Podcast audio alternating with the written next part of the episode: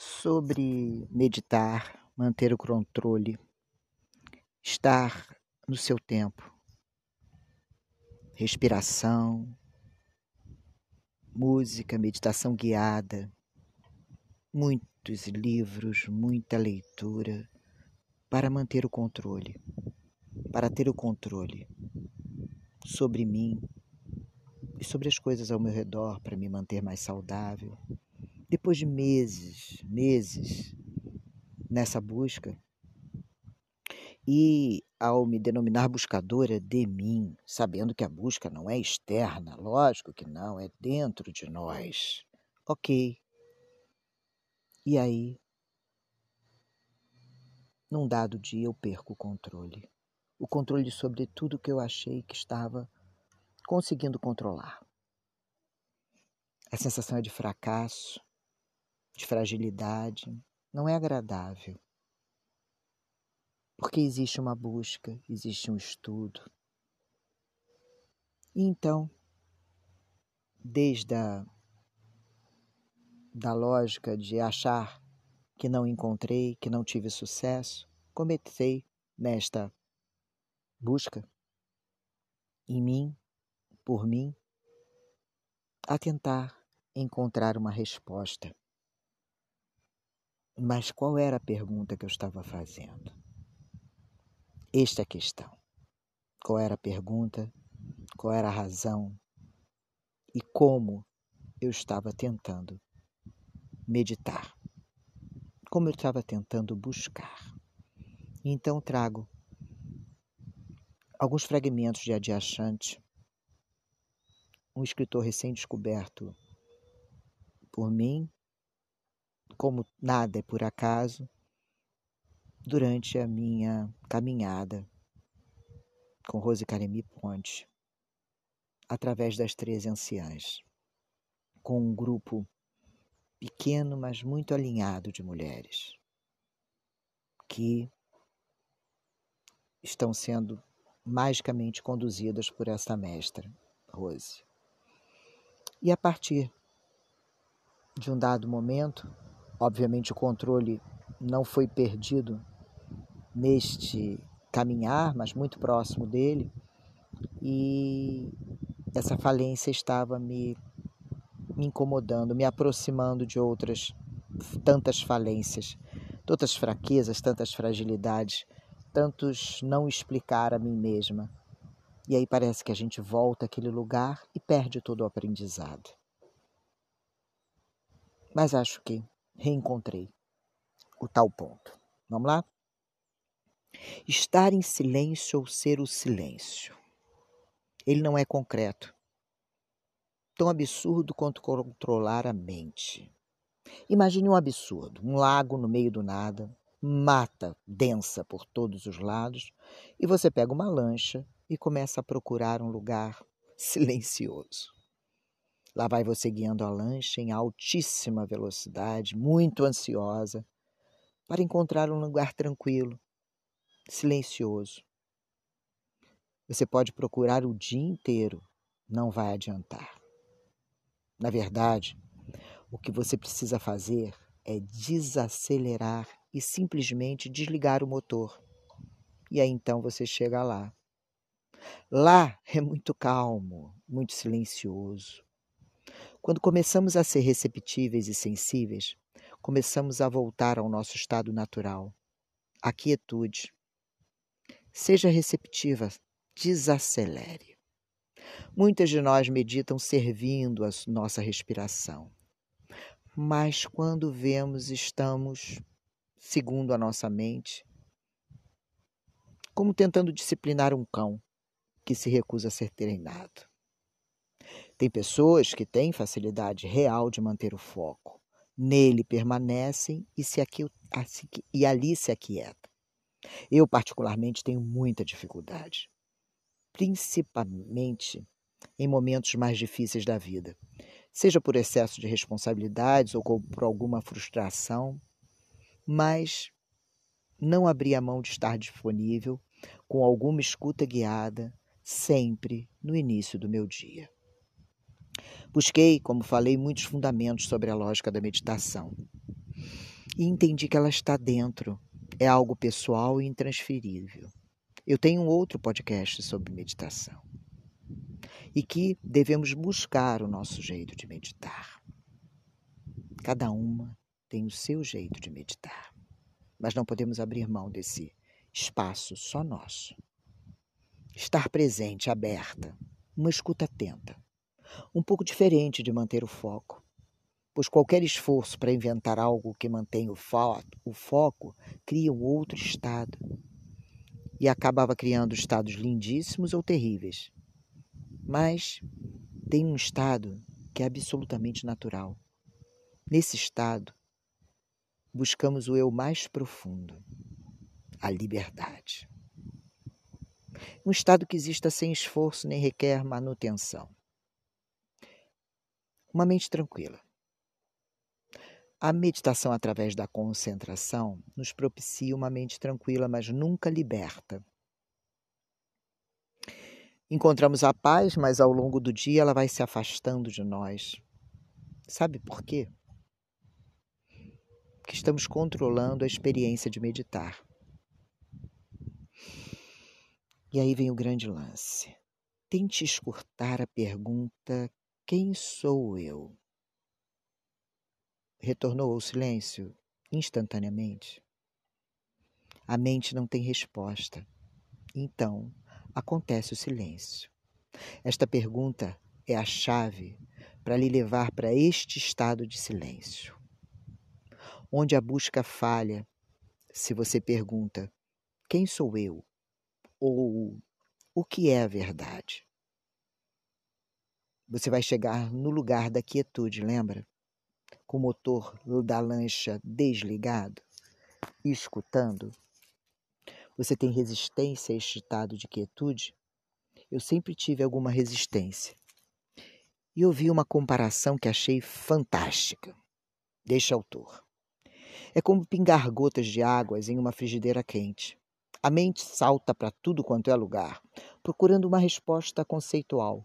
Algo mais, procura uma imagem. E aí retornamos à respiração, ao estado meditativo que não acontece. Apenas a desaceleração no início do dia. A quietude espontânea e não controlada é a quietude profunda, rica, vasta a quietude controlada é estagnada, restrita àquele momento. E aí você começa a retornar à sua verdadeira natureza. Ela não está quieta. Ela tem que ser a quietude, deve ser a quietude. Quando você chega à verdadeira quietude, você transcendeu a quietude. Enquanto pensamos que o silêncio é o oposto do ruído, não vamos sentir o verdadeiro silêncio. Quando escutamos, por exemplo, uma britadeira e encontramos, mesmo neste momento, o silêncio, isso é quietude. O verdadeiro silêncio é absolutamente inclusivo. Está além de todas as ideias dualistas sobre o silêncio. Quando entramos na quietude, observamos que ela não está separada do movimento, dos ruídos. E quando terminamos o momento da meditação, a quietude natural nos acompanha durante o nosso dia. Quando sentimos a verdadeira quietude e levantamos do momento da meditação, a própria quietude se movimenta conosco, sem significar lentidão, falta de urgência para resolver algo ou falta de emoção. Se você se permitir voltar à sua verdadeira natureza, lembra das perguntas? Quem sou eu? Qual é a verdade? Você não está mais querendo que nada particular aconteça nessa quietude. Muitas pessoas esperam que algo aconteça quando conseguem silenciar, que migrem para uma periferia, que flutuem por lá. Se você não está esperando que algo aconteça, existe um submergir, um mergulho, um aprofundamento natural na origem do teu próprio ser. Isto é muito silencioso. E só desse modo você consegue sentir a presença. Há uma presença muito palpável nessa quietude. uma presença que está dentro do teu corpo e fora do teu corpo. Está em todos os lugares. Quando você está procurando por ela, procura uma presença bruta. O verdadeiro silêncio, a quietude é um brilho, um despertar. Um profundo sentimento de estar viva, plena. Quando nos aquietamos, nos permitimos relaxar, estar no momento. E não conseguimos evitar nenhuma parte de nossas experiências. Se você procurar a quietude para evitar algum sentimento, você ainda não experienciou a verdadeira quietude. A presença ou nudez da quietude nos desarma para que não consigamos evitar qualquer experiência. Existem muitos mitos espirituais que retratam esse retorno à nossa verdadeira natureza como um campo de batalha, como se houvesse algo em nós a ser vencido, algo que não quer voltar a si mesmo. Não importa seu nome, ego, eu, hum, enfim, existem aqueles que acreditam que existe algo nessas pessoas que não quer despertar. Eu mesma pensei ser assim, quando me vi fora de controle depois de muitos meses de meditação controlada. Pensei que ia ter que lutar para vencer esse algo que perde o controle.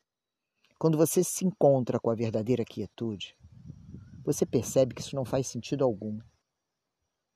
O pensamento surgiu na mente a partir do vazio. Só quando você aceita aquele pensamento como verdadeiro, é que você pode então começar uma batalha. Mas se você percebe que ele não é verdadeiro, porque você não acreditou, e não o trouxe para dentro da sua história, essa história de luta do heróico buscador espiritual, quando nos envolvemos na luta do buscador, já perdemos a guerra, cara. E eu, buscadora de mim, não tem luta, não tem busca.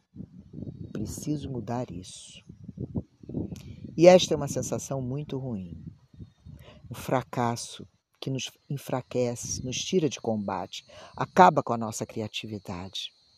Cada direção que a mente se movimenta é apenas a nossa mente. Um pensamento não é quem você é, e muito menos a verdade. Esses pensamentos não possuem realidade em si. Só se tornam reais se você acreditar neles. Eles não têm poder só se tornam realidade se vocês alcançá-los, agarrá-los e impregná-los com o poder da sua crença. Só entramos no silêncio com o próprio silêncio. Não adentramos nele possuindo alguma coisa. Só conseguimos não possuindo coisa alguma. Você não pode ser alguém. Você só pode ser ninguém. A entrada é fácil. Este é o preço mais alto que podemos pagar. Este nada, este ninguém é o nosso bem mais sagrado. O silêncio das minhas ideias, minhas crenças, meu coração, minha mente, minha alma. A última coisa que vou dar é o nada. Preciso manter a minha não existência, porque o nada é o meu bem mais sagrado. E em algum lugar de nossas almas sabemos disso mas fugimos ou procuramos como a lancha no lago. Só o nada dentro do silêncio. Esta é a única coisa que nos penetra. E esta é a única coisa que o penetra. O nada. O resto daquilo que somos bate em uma porta que não existe. E basta você querer algo do silêncio, e aí você é retirado do silêncio. O silêncio só se revela a si mesmo. Só quando entramos como nada e permanecemos como nada é que o silêncio revela o seu segredo. Todos os livros, palestras, professores e podcasts como estes podem lhe conduzir até a porta e, quem sabe, provocar que você entre.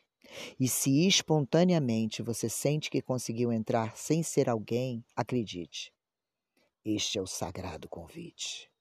É do lado de dentro que descobrimos que o silêncio é o último professor, é o último ensinamento. O silêncio nos mantém de joelhos em nossa existência todo o tempo. Este professor silencioso nos lembra que o que de melhor podemos aprender é permanecer sempre com nossos joelhos no chão. Nosso silêncio nos entrega a realização daquilo que, na verdade, nosso coração deseja.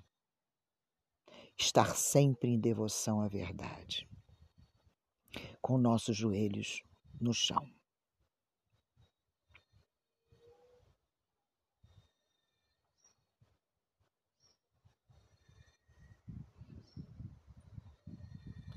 que cada uma de nós encontremos o silêncio.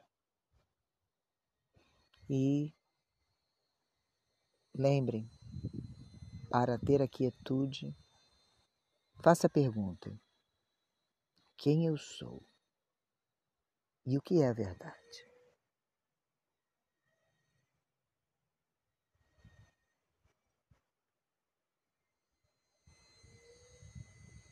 E aí você sente que desligou o motor da lancha e observou que estava em meio à quietude mais linda. E se coloca de joelhos com uma imensa gratidão.